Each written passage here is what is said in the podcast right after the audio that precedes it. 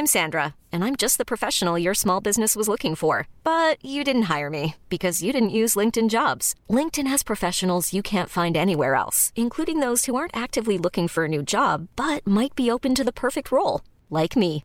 In a given month, over 70% of LinkedIn users don't visit other leading job sites. So if you're not looking on LinkedIn, you'll miss out on great candidates like Sandra. Start hiring professionals like a professional. Post your free job on linkedin.com/achieve today.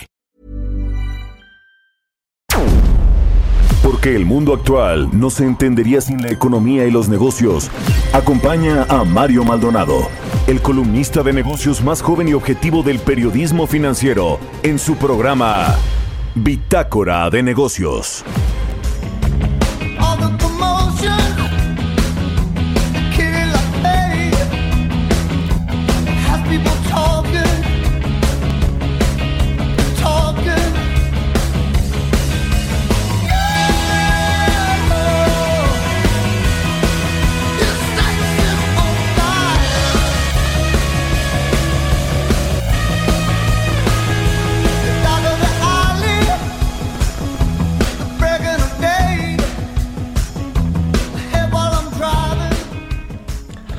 ¿Qué tal? ¿Cómo están? Muy buenos días, bienvenidos a Bitácora de Negocios. Yo soy Mario Maldonado y me da muchísimo gusto saludarlos en este viernes 7 de agosto del 2020. Saludo con mucho gusto a quienes nos escuchan a través de la 98.5 de FM aquí en la Ciudad de México. En Guadalajara, Jalisco nos escuchan por la 100.3 de FM y en Monterrey, Nuevo León por la 90.1 de FM. También un eh, saludo a quienes nos siguen y nos escuchan en otras ciudades y estados de la República Mexicana. eh, a través de pues otras emisoras que nos retransmiten también en el sur de los Estados Unidos quienes nos eh, escuchan también a través de la página heraldodemexico.com.mx ahí está en eh, el streaming de lo que está pasando en la cabina del Heraldo Radio y bueno, pues iniciamos este viernes, fin de semana, con música como todos los días. Esta canción pues es muy conocida, ¿no? Se llama Sex on Fire, es de los Kings of Leon. Y esta semana estuvimos escuchando canciones de bandas con nombres de animales, pero pues muy buenas, la verdad. Es el caso de estos Kings of Leon. Y bueno, pues a mí me gusta mucho esta canción, está buena para iniciar el viernes. Y ahora sí vamos a entrar a la información. Hablaremos en breve con Roberto Aguilar. Bueno, pues temas muy importantes que tienen que ver pues otra vez con estas tensiones que parece van escalando entre Estados Unidos y China. Este asunto de la guerra comercial y entre eso pues está la guerra entre TikTok y Microsoft. Bueno, no guerra, pero esta adquisición que quiere hacer Microsoft de esta red social tan popular que es de una empresa china. Y bueno, también a su vez TikTok está en guerra con WeChat y con otras aplicaciones. Vamos a hablar de esto un poquito con Roberto y con Jimena Tolama, la editora en jefe del CIO, que nos habla siempre de temas de innovación y tecnología. Le vamos a entrar más todavía profundamente a este asunto. Que bueno, pues es que está metido el presidente Donald Trump. ¿Cómo no va a ser importante más allá de estas dos empresas relevantes, Microsoft y TikTok? Que como le decía es de una empresa china. Vamos a hablar eh, también sobre que Donald Trump aplica nuevamente aranceles al aluminio canadiense. Bueno, hay que esperar a ver qué hace con los mexicanos, porque Donald Trump no tiene palabra, no va a respetar acuerdos, y más si está en campaña, y más si va más de 10 puntos abajo de Joe Biden en la carrera por la presidencia de la República. Vamos a platicar también con Horacio Saavedra, asociado del Consejo Mexicano de Asuntos Internacionales, sobre Jesús Seade, el eh, ex subsecretario para América del Norte de la Cancillería Mexicana. Bueno, usted sabe que está compitiendo por este puesto para encabezar la Organización Mundial de Comercio. Vamos a hablar pues de lo que dice Jesús Seade que tiene experiencia ciertamente y solidez para poder encabezar este organismo, pero pues tiene otros competidores, vamos a ver si le alcanza al mexicano Jesús Seade para eh, encabezar la OMC. Hablaremos también con Adrián de la Garza, el director de estudios económicos de Citibanamex, sobre esta encuesta que hace este grupo financiero y que pronostica una contracción del Producto Interno Bruto pues muy relevante para este 2020, 9.8%, muy en línea con el resto de los analistas y de las eh, casas de bolsa y de los bancos de inversión. Vamos a eh, entrarle a ese y otros temas económicos que tienen, que, que tienen mucha importancia ahora con estos datos que hemos visto de inversión fija bruta, de consumo eh, privado y demás. Vamos a platicar también, ya le decía, como todos los viernes, con Jimena Tolama sobre Microsoft y TikTok y varias otras cosas, pero está, está el rojo vivo, esta eh, eh, adquisición o esta guerra que se dio ya a nivel empresarial. Eh, era solamente un tema comercial y hasta se podría pensar que iba a ser un tema, iba a escalar a ser un tema de guerra de monedas con la devaluación del yuan, en fin, en fin. Pues ahora ya aterrizó a las empresas y pues tiene ni más ni menos que a Microsoft y a TikTok. TikTok que por cierto es una aplicación bastante bastante interesante. Yo la uso poco, quizá ya no es tanto para mi generación, pero, pero es una aplicación muy interesante, una red social eh, interesante. Vamos a hablar de todo esto y muchas otras cosas más aquí en Bitácora de Negocios. Son las 6.7 de la mañana. Gracias por estar con nosotros. Ahora lo voy a dejar con el resumen de las noticias más importantes para arrancar este viernes. Lo tiene Jesús Espinosa.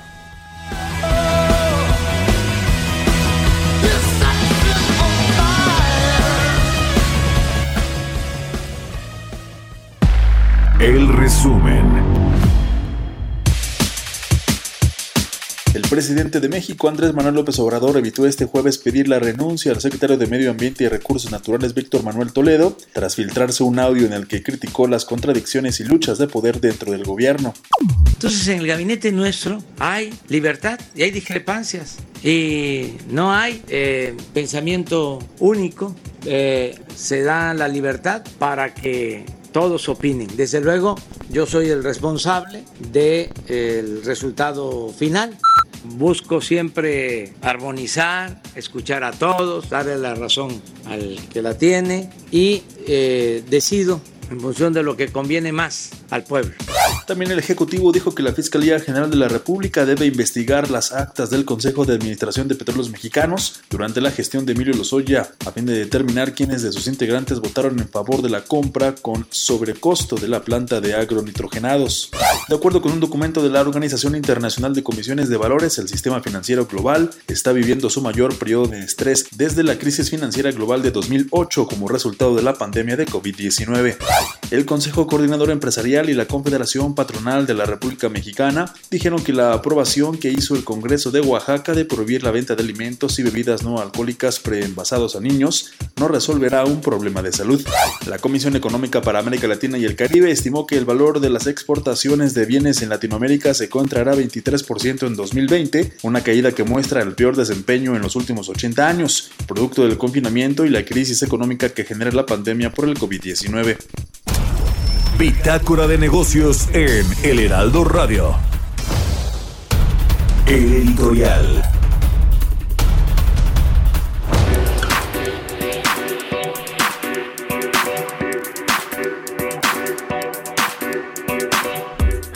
bueno, Oiga, pues qué cosa lo que sucede en el gabinete. Ya escuchamos ahí al presidente López Obrador diciendo que todo mundo tiene voz en su cuarta transformación y, se vale eh, disentir de lo que dicen eh, unos y otros. Pero a ver, yo creo, y se lo pongo usted sobre la mesa y ustedes díganme Creo que el gabinete se está agrietando a pasos agigantados. Y mire, no lo digo yo, he platicado recientemente con eh, dos personas del gabinete y dos muy cercanos a los dos secretarios poderosísimos. Ellos mismos dicen hay un desastre en el gabinete, así como lo escucha. Hay luchas de poder, tal cual lo dice Víctor Villalobos. ¿eh? Hay un, yo creo que el, que el, gabinete ya no aguanta más como está así. A ver, hace unas semanas renunció Javier Jiménez Espriu por diferencias con la política del presidente López Obrador de militar los puertos y de paso las aduanas, que ni siquiera las va a militarizar, a militarizar entre comillas, va a llevar allá a la Marina, porque de hecho el titular de la Sedena de la Defensa Nacional no estaba de acuerdo con esa militarización. Quien entró al quite fue eh, la Marina y el almirante, José Rafael Ojeda, pero Luis Crescencio Sandoval de la eh, Sedena no estaba totalmente de acuerdo. Pero bueno, a esto se suma, por ejemplo, el, el, tema que traen ahí, esta guerra eh, a muerte, diría yo, que trae el fiscal general de la República, Alejandro Gertz Manero, con el titular de la Unidad de Inteligencia Financiera, Santiago Nieto. Usted sabe, se traen ahí una eh, guerra importante por las investigaciones que no pueden judicializar y se echan la bolita, se echan la culpa. A esto, pues le sumamos lo que dice Víctor Toledo, que eh, ya le contamos aquí ayer en este audio que se filtró a los medios y que lo filtró su equipo, pues le dio con todo a Víctor Villalobos, Alfonso Romo, Olga, Olga Sánchez Cordero, hasta la propia Rocío Nale, que yo creo que está del lado de los radicales ideológicos como Víctor Toledo, que además de ser secretario de Medio Ambiente, o más bien yo diría, además de ser activista del medio ambiente, es secretario de Estado del eh, gobierno del Obrador. Es todo un tema, yo creo que esta división irreconciliable en el gabinete entre estos dos bandos, yo digo, unos son los radicales ideológicos, que son los que apoyan ahí mucho todas estas ideas radicales del presidente López Obrador, y están los otros que son los moderados racionales, que usted sabe quién está de ese lado, está Marcelo Ebrard, eh, que por cierto Marcelo Ebrard no lo traga medio gabinete para acabar pronto, no lo quieren por el superpoder que ha tomado en muchas decisiones que pues trascienden la Cancillería y que el presidente se lo ha encargado porque confía mucho en él, pero pues estos radicales ideológicos eh, pues no lo quieren ahí, no lo quieren primero porque está eh, tras, eh, digamos, yéndose más allá de sus funciones, pero también porque lo ven como un outsider, él no lo ven en parte del equipo de esta 4T. ¿Usted qué opina? ¿Usted opina esto que hay un relajo en el gabinete como lo dicen muchos? Escríbamelo a mi cuenta de Twitter, arroba Mario Vale, a la cuenta arroba Heraldo de México. Son las 6 con 12. Economía y mercados.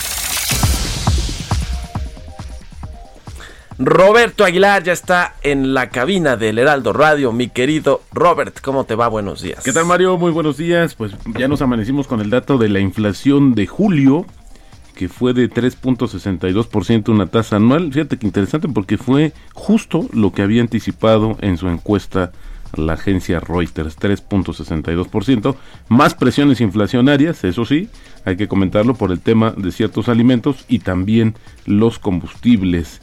Y bueno, pues los mercados de Asia y Europa, eh, Mario, con caídas iniciales afectados por las tecnotensiones, les digo yo, entre Estados Unidos y China, que subieron de tono, aunque el balance semanal podría ser positivo, apoyado por los resultados corporativos, eh, bueno, que fueron alentadores, las negociaciones para un nuevo plan de apoyo económico en Estados Unidos, donde también se espera en, unas, en unos minutos más la actualización de los datos laborales y ayer el presidente Donald Trump reimpuso aranceles de 10% a algunos productos de aluminio canadiense para proteger, dice él, a la industria estadounidense de un aumento en las importaciones. Una fuente del gobierno de Canadá dijo a la agencia Reuters que el gobierno de ese país va a responder aplicando aranceles a productos estadounidenses y por su parte la Cámara de Comercio de Estados Unidos calificó la medida como un paso en la dirección equivocada que aumentará los costos para las empresas y también para los consumidores estadounidenses en esta coyuntura. Ahora se explica también, no hay más elementos para eh, pues explicar por qué el, primer ministro canadiense no estuvo en la celebración del inicio pues del, de la entrada en vigor del Tratado Libre de Comercio del TEMEC que solamente bueno pues solo estuvo Estados Unidos y México representados. Ya había eh, ciertas diferencias y bueno pues así fue como se están eh, dando a conocer desde, desde, el día de ayer. Un dato también por la madrugada es que las exportaciones de China aumentaron en julio al, ritmo más rápido en los últimos siete meses mientras que eh, las importaciones disminuyeron lo que sugiere que todavía no hay una determinación si hay pasos firmes para la recuperación económica plena tras la parálisis causada por la pandemia del coronavirus. Y luego el número de personas infectadas en todo el mundo, Mario, se acerca ya a 19 millones, mientras que los decesos superaron 708 mil. Estados Unidos sigue a la cabeza de la lista con 158 mil decesos y cerca de 5 millones de contagios. En tanto, ayer la Organización Mundial de la Salud informó que seis candidatas a vacunas contra la COVID-19 se encuentran en una fase muy avanzada de 26 posibles eh, vacunas que están siendo probadas en diferentes fases. Tres de las seis vacunas se desarrollan en China, mientras que las otras dos pues están en, laboratorios farmacéuticos justamente de Pfizer, Moderna en Estados Unidos y también la británica AstraZeneca que está en colaboración con la Universidad de Oxford. Y bueno, pues finalmente el grupo eh, FAMSA presenta una solicitud de concurso mercantil en México y de bancarrota en Estados Unidos luego de que la Asamblea de Accionistas aprobara avanzar en dicho trámite. La compañía pues ya había incumplido con el pago de intereses de varias emisiones de certificados bursátiles en circulación y bueno, pues está a la espera que aprueben las solicitudes, o sea, más bien admitidas estas solicitudes. Una historia ahí compleja de esta empresa comercial y bueno, pues el banco fue lo primero que tronó, pero ahí después se, se, fueron sumando los problemas. Mira, y este, esta nota me llamó mucho la atención, Mario, porque igual nos da un nos da un poco de vista hacia dónde se está estaríamos viendo una, una normalidad más normal, si, me, si se cabe la, la frase, porque Sí. Facebook va a permitir a sus empleados trabajar desde su casa hasta julio del próximo año. Esto debido al brote del coronavirus y les va a pagar mil dólares para cubrir las necesidades de la oficina en el hogar. Y bueno, pues también dijo esta compañía que va a continuar reabriendo oficinas de forma restringida donde las medidas gubernamentales lo permitan y en las zonas en las que la mitigación del virus haya tenido lugar durante aproximadamente dos meses. Sin embargo, la compañía agregó que es poco probable que reabra oficinas en Estados Unidos y también en América Latina antes del fin de año. Así es que muchos de los trabajadores hasta ahora sí que nos vemos hasta julio del próximo año y ayer dio a conocer sus resultados financieros Uber bueno que pues que la salvó un poco el tema de los servicios de entrega de alimentos porque se duplicaron se duplicó la demanda justamente en el segundo trimestre del año, pero el tema del transporte pues tuvo señales muy tenues de recuperación tras el impacto de la pandemia. De hecho, ayer reportó una pérdida de 837 millones de dólares en este en este periodo y las acciones de esta empresa cayeron justamente cerca de 3% luego de que se dieran a conocer sus resultados financieros. Y el tipo de cambio Mario cotizando en esos momentos en 22.46 y fíjate que nada más me sumaría una nota, un tema, un comentario acerca de la determinación ayer de Estados Unidos de pues prohibir o recomendar a sus ciudadanos no no venir a México por el Sí, tema caray, del- de los niveles de la pandemia y también por el tema de la seguridad, pues bueno, lamentable en estas situaciones lo que está sucediendo y bueno, pues estamos acercándonos ya a una cifra de 50 mil decesos en México. Oye, esta- estas alertas que hace muy comúnmente Estados Unidos eh, para sus ciudadanos y de- a veces las focaliza, a ver, no vayan a estas ciudades, Así estos es. estados, pero ahora nos habla pues prácticamente del país, ¿no? Digamos, Así otra, es. otra eh, pues eh, clara eh, muestra de que la estrategia falló y ¿qué dicen? Pues los estadounidenses, ¿por qué no nos dejan entrar en Europa? Pues porque la estrategia fue errada, ¿no? Eh, en fin, fíjate, ahora que mencionas Estados Unidos, Robert, ayer Joe Biden se refirió al tema del muro, estoy tratando aquí de buscar la nota, pero dice Joe Biden públicamente que va a detener la construcción del muro en la frontera. Bueno, se, escuchaba como una locura y además se, se cae a pedazos, ¿no? Cada que llega ahí una eh, eh, alguna tormentita y todo eso, ese muro no aguanta nada. Pero el presidente López Obrador, que fue con Donald Trump allá a la Casa Blanca que ahorita mencionabas y que no fue Justin eh, Trudeau de Canadá, a- allá a celebrar la, la puesta en marcha del TEMEC, pues no ha dicho nada. Imagínate, era para que un presidente salga y respalde eso, ¿no? A ver cómo. Joe Biden no va va, a destruir ese muro, lo poco que se ha construido, pero pues no lo vemos. Totalmente. Y bueno, como dicen con, en la guerra, en el amor y también en, la- en las elecciones, todo se vale. Pues hay nada más que comentar que Biden sí apoyó la construcción del muro en, en un principio. Y bueno, pues ahora le conviene más. campaña. Exactamente, le conviene más dar estas declaraciones. Y bueno, pues la verdad es que en medio está México y como tú dices, pues ni siquiera una palabra o una reacción sobre esta situación. Están más preocupados, como decías en tu editorial, por eh, resolver, ahora sí que lavar la ropa sucia en casa. Híjole, que hay es mucha. que ese es el problema. Como si algo nos hiciera, nos hiciera falta, el gabinete está dividido y ya hay ahí todo un problemón ideológico y de, y de pues lo que hacer con este, con este país. Ay, Robert. lo bueno que ya es viernes. Exactamente, Mario. Pero con esta nueva normalidad es como si fuera cualquier otro día, ¿no? Totalmente. Bueno, gracias, Roberto. Al contrario, muy buenos Roberto días. Aguilar, sígalo en Twitter, Roberto AH, son las 6 con 19, casi las 6 con 20 ya. Bitácora de negocios en El Heraldo Radio. Está en la línea telefónica Horacio Saavedra, asociado del Consejo Mexicano de Asuntos Internacionales. Horacio, qué gusto saludarte, muy buenos días. Muy buenos días, saludos a la audiencia del Heraldo. Oye, ¿cómo ves esta candidatura de Jesús Seade? Que bueno, pues ya desde hace varios días se presentó, se subió ahí a la contienda para eh, competir la, en, en- digamos con otros candidatos para encabezar la Organización Mundial del Comercio. Dice Seade que tiene credenciales, experiencia, que él ya trabajó de hecho allí en la OMC en algún momento. ¿Cómo ves las posibilidades reales que tiene de encabezar este organismo pues muy relevante para la economía y el comercio internacional? Sí, efectivamente es una competencia, no está fácil, tiene posibilidades y veamos el contexto. Eh, la Organización Mundial de Comercio, como otras organizaciones internacionales, viene de un, de un discrédito internacional de los organismos. La gente no cree en los organismos o no los desconoce. Me da mucho la, la atención que en Estados Unidos en una encuesta donde preguntaban que si Estados Unidos debería dejarla y pues la mayoría decía que sí, ¿no?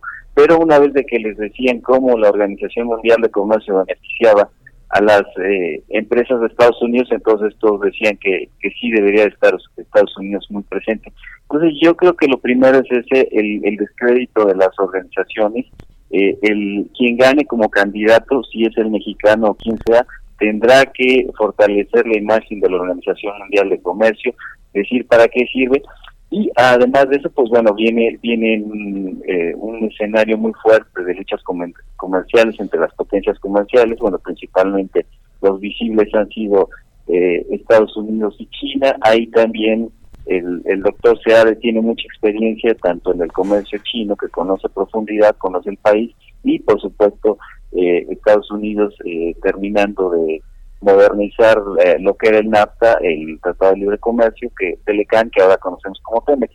Entonces, en ese sentido, eh, es, un, es un gran reto también el bajar las tensiones entre los, eh, los países que obviamente las tienen. Y tienes un tercer elemento muy, muy fuerte, que es la crisis del COVID. El COVID hizo que bajara la producción de, de muchos productos a nivel mundial y eso pues afecta directamente el comercio, la, la OMC precisamente prevé que el comercio mundial disminuye entre un 13 y un 32% en 2020. Entonces podemos imaginarnos el impacto que esto va a tener a nivel comercial. Bueno, lo tiene para México definitivamente. México es un país exportador, lo tiene en todo el mundo. Entonces a los otros candidatos que, eh, que vemos ahí pues tienen eh, también eh, mucho que decir o mucho que aportar. Vemos una candidata coreana, también un un, país exportador, vemos un candidato británico. Lo que llama mucho la atención es que no hay no hay ningún candidato de, la Unión Europea, eh, esencialmente, bueno, que claro, la eh, Reino Unido es Unión Europea, pero no vemos un francés, no vemos un, no vemos un alemán, no vemos un candidato de Estados Unidos, no vemos un candidato chino. Eso es interesante y hay muchos candidatos africanos. Sí, sí, sí. ¿Tú eh, ves que vaya a tener el respaldo de Estados Unidos y otro grupo de países, Jesús Seade, para poder encabezar la Organización Mundial de Comercio?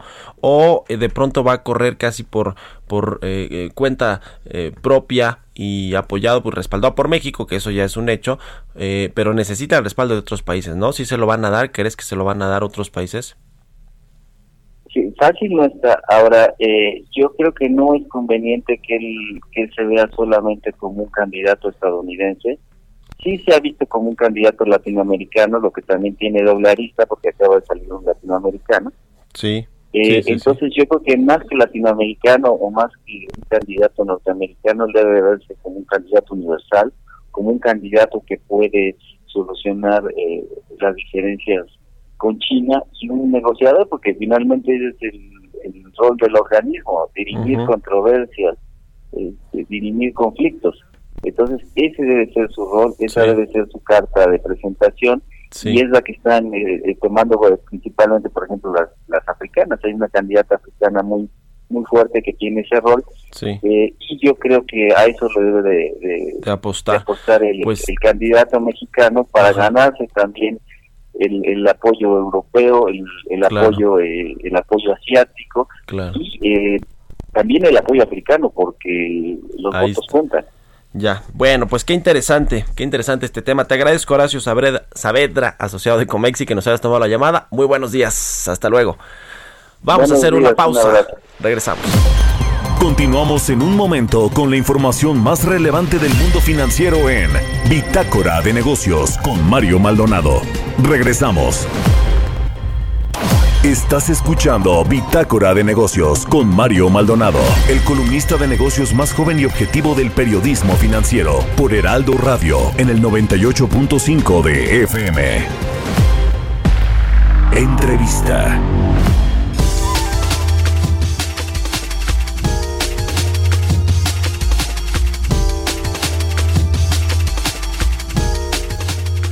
Ya estamos de regreso aquí en Bitácora de Negocios. Son las 6 de la mañana con 30 minutos, tiempo del centro de México. Vamos a hacer contacto eh, en breve con Adrián de la Garza, el director de estudios económicos de City Banamex. Ayer, eh, pues ya conocer esta encuesta que hace con 28 participantes. Es una encuesta de expectativas, como la que hace el Banco de México y otras casas de, bolsa, con otras casas financieras.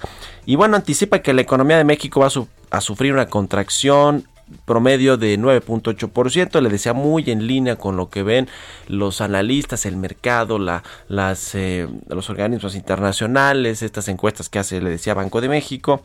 En la encuesta previa de Citibanamex estimaba una contracción de 9.6%, aumentó ahí, digamos, el pesimismo de los encuestados en, en dos décimas ahora está 9.8% de contracción, pero esta incertidumbre provocó un rango de predicciones, fíjese, el más optimista está en menos 7.2%, que ya es un golpazo para la economía desde, no lo veamos, creo que de 1932, 34 por ahí, y va hasta el 12%, o sea que este menos 9.8% es un promedio, pero puede ser peor el golpe para el Producto Interno Bruto, para la economía nacional. Ya tenemos ahora sí a Adrián de la Garza. ¿Cómo estás, Adrián? Qué gusto saludarte.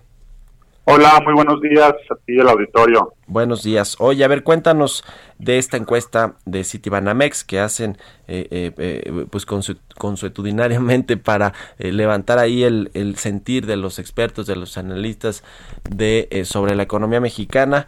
Cuéntanos cuáles son los, los lo más importante que hay aquí en esta encuesta. Sí, pues mira, eh, hubo varios resultados interesantes, definitivamente, ya mencionabas tú algunos de ellos, un resultado que pues no, a lo mejor no sorprende, pero sí sorprende por la recurrencia, tiene que ver con el la expectativa de crecimiento del PIB. Estamos viendo que por una doceava vez consecutiva hay una disminución a la baja en la expectativa de crecimiento del PIB para este año. Eh, y ya se aproxima a una caída de menos 10%, con un rebote para el próximo año de 3.4%. Es un rebote, yo diría, importante, sobre todo si comparamos esa tasa de 3.4% con lo que hemos visto en años previos para el crecimiento económico. Sin embargo, desde luego aquí viene de una caída muy pronunciada de 10%, ¿no?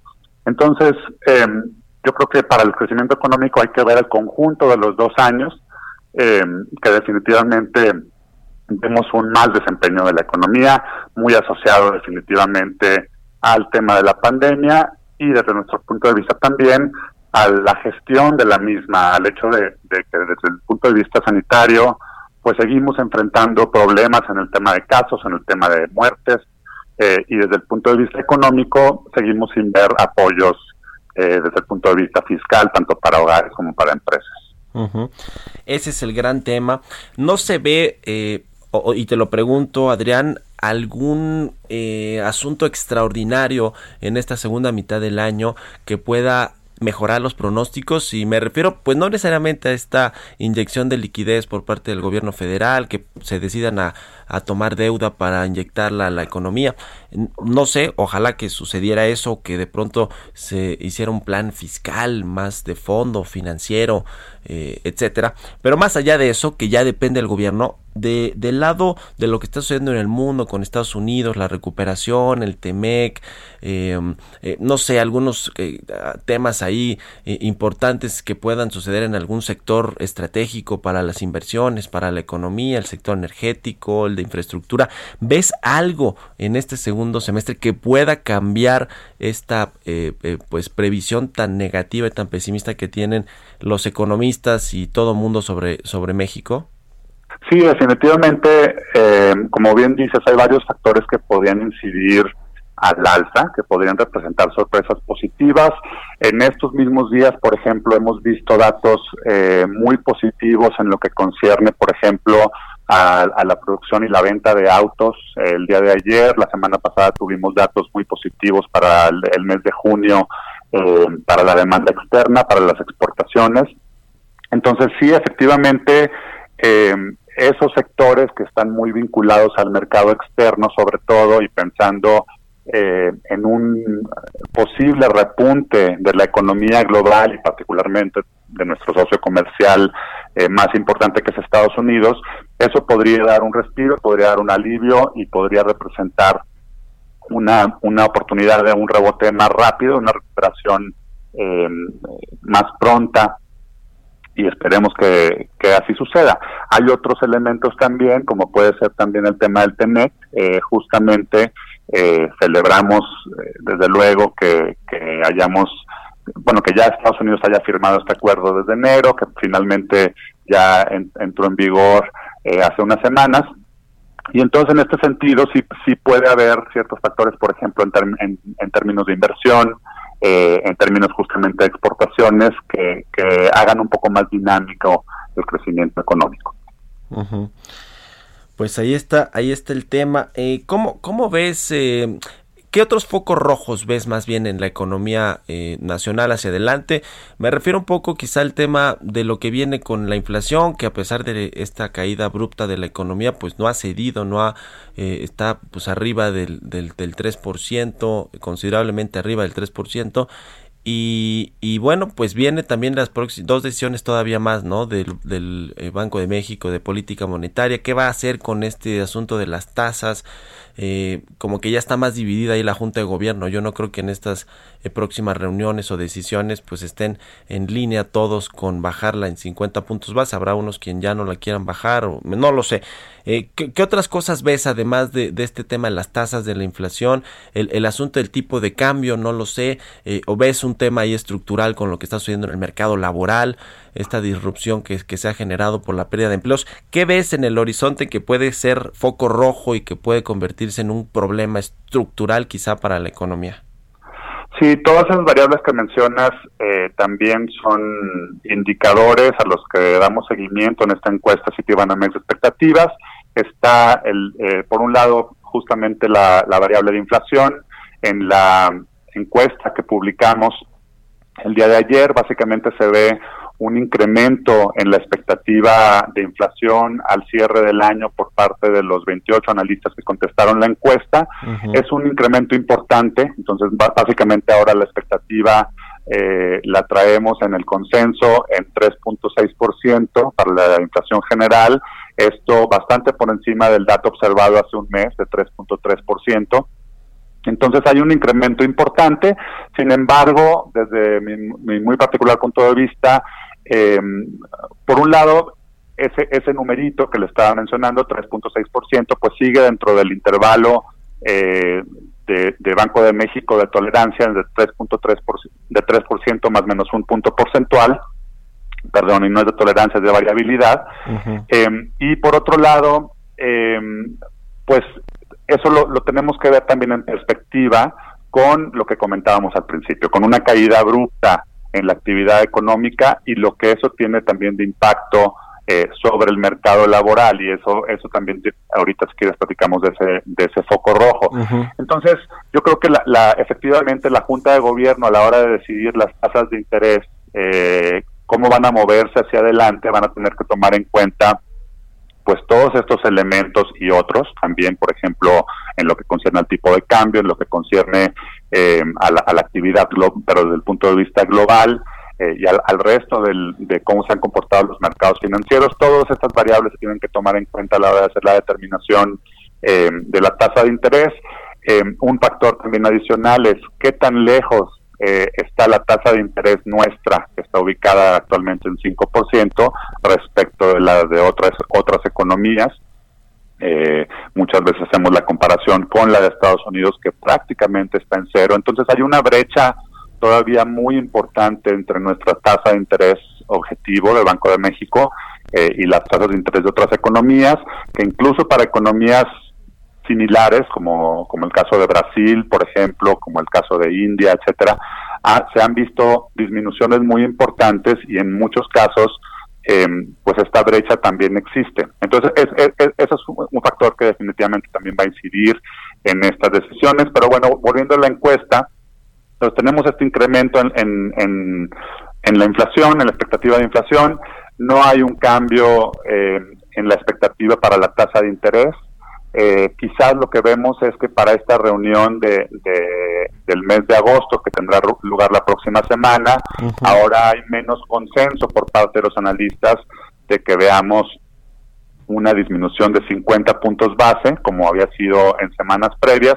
Sin embargo, aquí estamos hablando de que de 26 analistas que contestaron a la pregunta, pregunta sobre la dirección esperada del siguiente movimiento en la tasa de interés por parte del Banco de México, 20 están pensando que será una disminución eh, de 50 puntos base y todos ellos eh, esperan una disminución. Entonces, creo que hay bastante consenso por ese lado.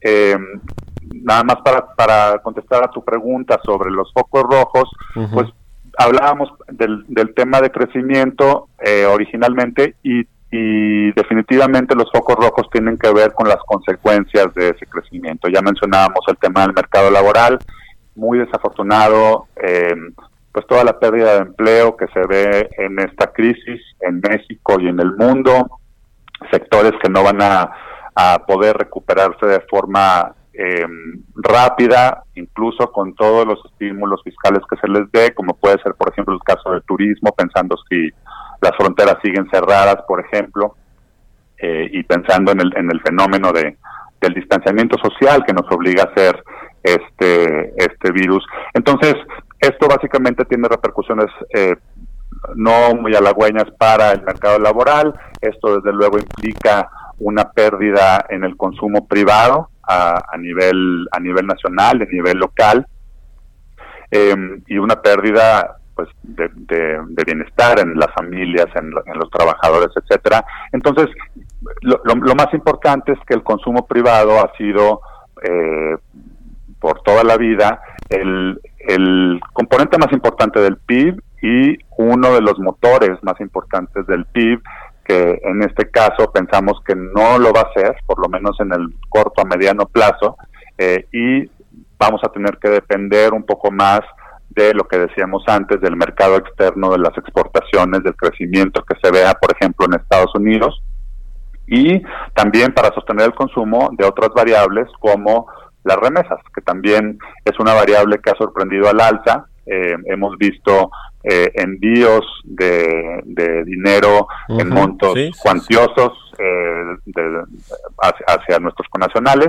Y esto es esto es positivo en el sentido de eh, pues en un, en un entorno en donde el mercado laboral nacional está sufriendo, en donde hay una pérdida de empleo, en donde hay subempleo, es decir, personas que trabajan menos de lo que quisieran también porque no encuentran el trabajo eh, que les permita trabajar todas las horas que desean aportar al mercado laboral, etcétera, pues tienen esta otra fuente de sustento que de, de, cierta forma también da cierto respiro hacia, hacia el consumo privado. Claro. Pues sí, eh, estas remesas que han llegado, que han seguido llegando en números muy importantes, han ayudado a temperar un poquito, a contrarrestar la crisis. Imagínate si no las tuviéramos, ¿no? Sería, pues ahí sí que un, un, un desastre todavía peor, ¿no? Del que tenemos. Qué cosa, qué cosa. Bueno, en fin, te agradezco mucho, Adrián de la Garza, director de estudios económicos de Citibanamex, que nos hayas tomado la llamada aquí en Bitácora de Negocios y muy buenos días. Muchas gracias, muy buen día. Un abrazo, que estés muy bien. Son las 6 con 44 minutos. Vamos a otra cosa. Historias empresariales. Oiga, bueno, pues pasando otras noticias que tienen que ver con los políticos y con las empresas de tecnología. Eh, fíjese que Cristina Fernández eh, de Kirchner, la expresidenta de Argentina, demandó a Google, ni más ni menos que al buscador más famoso del mundo. ¿Por qué? Bueno, pues porque aparecen los buscadores como ladrona de la nación argentina. Hágame el favor, así como lo está escuchando. Nos cuenta de todo esto Giovanna Torres en la siguiente pieza. La exmandataria argentina, actual vicepresidenta Cristina Fernández de Kirchner, demandó a la empresa Google luego de que el buscador, en lugar de describir su cargo institucional, publicara en su panel de conocimiento la leyenda Ladrona de la Nación. En el escrito presentado por sus abogados, la también presidenta del Senado solicitó una pericia informática urgente contra Google y anticipó que si la demanda prospera y se obtiene un resarcimiento económico, los montos que se perciban serán donados al Hospital de Niños Sor María Ludovica. Según el escrito presentado ante el Fuero Federal Civil y Comercial, se solicitó a la justicia que arbitre todos los medios necesarios para descargar y almacenar la totalidad de los datos asociados al nombre Cristina Fernández de Kirchner. Asimismo, se solicitó a detalle cuánto tiempo permaneció activa la publicación y cuántas personas vieron el contenido. En mayo, varios medios hicieron eco sobre una nota en la que informaban que el buscador de Google había colocado una infame leyenda. Aquel agravio estuvo presente en la red durante más de un día y causó todo tipo de reacciones.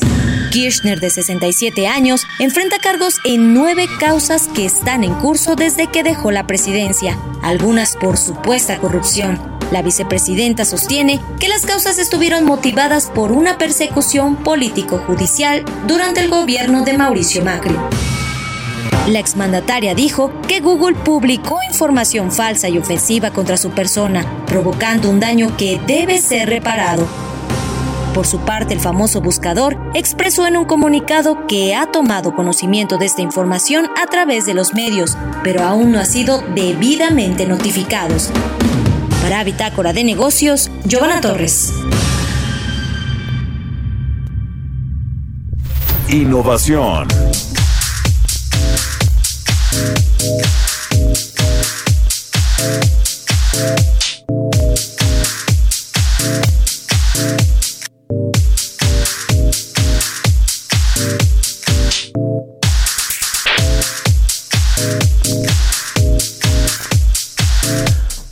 Bueno, pues son las 6 con 47 minutos. Vamos a platicar con Jimena Tolama como todos los viernes. Ya está Jime en la línea telefónica porque ya no viene a la cabina con esta sana distancia y está bien la editora en jefe del CIO. ¿Cómo estás, querida Jime? Buenos días. Hola Mario, muy buenos días. Ya te extrañamos bien, acá en la cabina, gracias. ¿eh? Y quienes ven Sí, el ya. streaming también extrañan que estés aquí eh, eh, compartiendo en, en la mesa del Heraldo Radio. Con todo el equipo, ¿verdad? Pronto les daré la sorpresa, van a ver. Pero- Bueno, acá te esperamos, ¿eh? Que sea sorpresa. Me parece muy bien, órale, perfecto. Oye, pues eh, vol- eh, volviendo al tema, todos estamos hablando de TikTok y hace apenas unas horas sucedieron dos cosas. El Senado en Estados Unidos ya se sumó a la Cámara de Representantes para aprobar una iniciativa que prohíbe a empleados de gobierno descargar TikTok. Y luego Trump firmó una orden ejecutiva que prohibirá a cualquier ciudadano estadounidense hacer negocios con la aplicación o su compañía matriz, que es ByteDance, haciéndose efectiva dentro de 45 días. ¿Qué es lo que está pasando? Es la aplicación del momento, más de 2 mil millones de descargas y posiblemente un valor de 50 mil millones de dólares. Eso es lo que significa TikTok hoy por hoy. Ahora, todos lo conocemos y con la pandemia, pa- para matar el ocio, pues terminó de ganar mercado y por supuesto la atención de Donald Trump, lo que ahora la convierte en la nueva carta de su juego geopolítico contra China.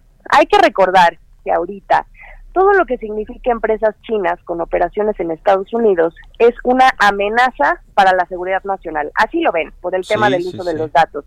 Y para poder entender, eh, vámonos un poquito rápido hacia atrás. La primera vez que Estados Unidos le llamó la atención a TikTok fue en diciembre del año pasado por esto mismo y le prohibieron al personal de la Marina instalar la app en teléfonos de gobierno. Estos fueron los primeros a los que les dijeron no puedes usar TikTok. Después siguió creciendo y hoy en ese país ya suma 8, 80 millones de usuarios. Pero hasta hace menos de un mes vino la segunda advertencia del secretario de Estado Mike Pompeo y del mismísimo Trump que consideraban prohibirla, incluso como un castigo a China por el brote de coronavirus. Hazme el favor. Uf. Y luego vino lo que nos mantiene en vilo en el asiento desde el viernes pasado, que TikTok estaba en pláticas para venderle su división estadounidense a Microsoft. Pero ese mismo día, Trump dijo que de plano ya lo iba a prohibir en 24 horas, o sea, al día siguiente, cosa que al final no sucedió porque el domingo Satya Nadella, que es el CEO de Microsoft, muy inteligentemente habló con Trump y le dio una buena razón para dejar a TikTok en paz. Si se concreta la compra, entonces, ¿quién posee y almacena ahora los datos de los usuarios de TikTok? Pues Microsoft, que es una compañía estadounidense y que es justo el meollo de todo este asunto. Entonces calmaron a Trump, pero Trump les dijo, tienen 45 días para cerrar este acuerdo y más les vale que involucre una cuantiosa suma de dinero o si no, hago lo que yo quiero. Esa es la historia. Esto quiere decir que si algo no sale bien, Trump ya firmó su orden. Y además también aquí involucra a otras empresas. Ahora, primer punto a comentar. Lo que suceda con TikTok sí será crucial para otras empresas de tecnología que tienen aplicaciones en Estados Unidos, como Tencent con WeChat, que es como el WhatsApp chino, no sé si lo conoces, Sí, o sí, sí. corporaciones de cualquier otro giro, porque a medida que las relaciones se deterioran entre estas dos potencias, las empresas pues van a salir perdiendo. Ahora, punto número dos, ¿por qué el repentino interés de Microsoft? Esta empresa siempre se ha centrado en los clientes comerciales en lugar de usuarios, o sea, le vende a las empresas eh, y a los y, pues, usuarios es como lo que hacen Facebook o Amazon, por ejemplo. Por lo que una adquisición como la de TikTok sí le cambiaría todo el panorama en el modelo de negocios a Microsoft, porque entonces le estaría dando ya más, más presencia en este jugoso mercado. Vaya, Sí lo tiene con Xbox, por ejemplo, que es puro usuario, pero nada más. Y quizá con LinkedIn, que también, eh, de la que también es dueño. Pero todo siempre ha sido una estrategia corporativa más que de centrarse en los usuarios. Ahora, Microsoft tiene oportunidad de quedarse con TikTok probablemente porque eh, esta empresa se sabe mover por allá. Tiene eh, Microsoft tiene presencia en China desde 1992 y allí emplea a 6.000 personas, eh, más o menos. Incluso su software es utilizado por el gobierno chino y las compañías chinas, que igual y tú dirás pues, es algo contradictorio, ¿no? O sea, en, en China sí podemos los Estados Unidos, pero pues aquí nadie más que las empresas nacionales, ¿no? Y además LinkedIn ahí también le va extremadamente bien. Entonces, ¿en qué acabará todo esto? No lo sabemos, por mientras esperar 40 días, Mario. Otra cuarentena. Otra cuarentena. Bueno, oye, nos vas a hablar también de esta eh, reunión, comparecencia que tuvieron los CEOs de Facebook, Amazon, Apple y Google allá en el Congreso de los Estados Unidos, ¿no? Bueno, más bien eso eso fue la, eh, eh, la semana pasada, sí lo comentamos, pero eh, más bien, eh, ¿qué pasa con Instagram y con Snapchat? Que son otros que están que no los calienta ni el sol con TikTok, porque aquí hay pura competencia de ver quién le copa quién le copia a quién y quién Ajá. saca después lo mejor, porque de hecho eso pasó con Snapchat e Instagram, no sé si te acuerdas, eh, que, que hubo todo un rollo con la venta y demás. Pues ahora esta semana Instagram de Mark Zuckerberg estrenó su propio TikTok, su propia versión de TikTok sí, más sí. bien, se llama Reels, y pues ahí en la misma aplicación y básicamente empezó la competencia, algo que no le va a beneficiar a TikTok, porque si queda prohibida en Estados Unidos, de entrada ya perdió esos 80 millones de usuarios que tiene y se los ganaría o Facebook o Snapchat. Y por otro lado, Snapchat justamente esta semana, o sea, se ve que están desesperados porque cerró un acuerdo con Warner Music para que ahora sus videos también tengan esta música de moda, justo como lo hace TikTok. En fin, es una empresa que vale 50 mil millones de dólares. En Estados Unidos tiene bastantes frentes. Vamos a ver en qué acaba todo esto, Mario. Acuérdate que aquí también Trump, en cierto sentido, ahí sí da prioridad a estas compañías que, digo, ya entre ellas son un monopolio, que es justamente lo que discutieron en el Congreso de Estados Unidos la semana pasada, pero pues sí promueve eh, lo hecho en ese país, ¿no? El, el nacionalismo. Pero vamos a ver cómo le va a las empresas chinas. Eh, todo va a depender de lo que pase con TikTok. Pues muy bien, Jimena Tolama. Oye, eh, pues ya que nos hablas de estas redes sociales, danos tus redes sociales para que la gente pues te siga ahí en TikTok, en Instagram, en LinkedIn, en Twitter, en Facebook y en Tinder. en todos ah, lados. no es cierto. eh, Me dijo. Chucho que Tinder, ¿qué pasó? ¿Cómo, Chucho? ¿Qué onda? ¿Cómo, Chucho? A no, ver, no, no es cierto, Jimena, danos las redes que tú quieras. sí, no, en TikTok somos más observadores, porque ya ves que somos millennials, somos Está divertido. ¿no? Está divertido observar nada más, pero eh, te puedo dar mi Twitter, en donde opinamos mucho sobre estos temas, que es arroba Jimena Tolama. Por supuesto, tienen que seguir a El CIO, arroba El CIO, e Instagram también. No se pierdan el Instagram del CIO, que por cierto, ya estamos probando ahí Reels. A ver qué tal, si nos gusta más TikTok Sí, o sí, Reels. sí. Está muy buena. Muchas gracias, Jime. Hasta luego. Jimena Tolama, la editora jefe del CIO. Ya con esto nos despedimos. Quédese aquí en Heraldo Radio con Sergio Sarmiento y Lupita Juárez. Nos vemos el próximo lunes. Nos escuchamos, por supuesto, a las 6. Que pasen buen fin de semana y muy buenos días.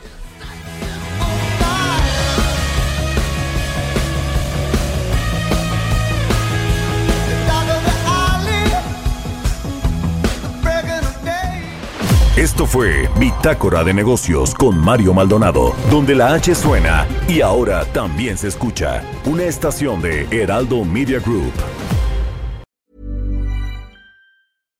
When you make decisions for your company, you look for the no brainers. And if you have a lot of mailing to do, stamps.com is the ultimate no brainer. It streamlines your processes to make your business more efficient, which makes you less busy. Mail checks, invoices, legal documents, and everything you need to keep your business running with Stamps.com. Seamlessly connect with every major marketplace and shopping cart. Schedule package pickups and see your cheapest and fastest shipping options from different carriers. With rates up to 89% off USPS and UPS rates. And with the Stamps.com mobile app, you can take care of mailing and shipping wherever you are. Make the same no-brainer decision as over 1 million other businesses with Stamps.com. Sign up with code PROGRAM for a four-week trial, plus free postage and a free digital scale. No long-term commitments or contracts. That's Stamps.com. Code PROGRAM.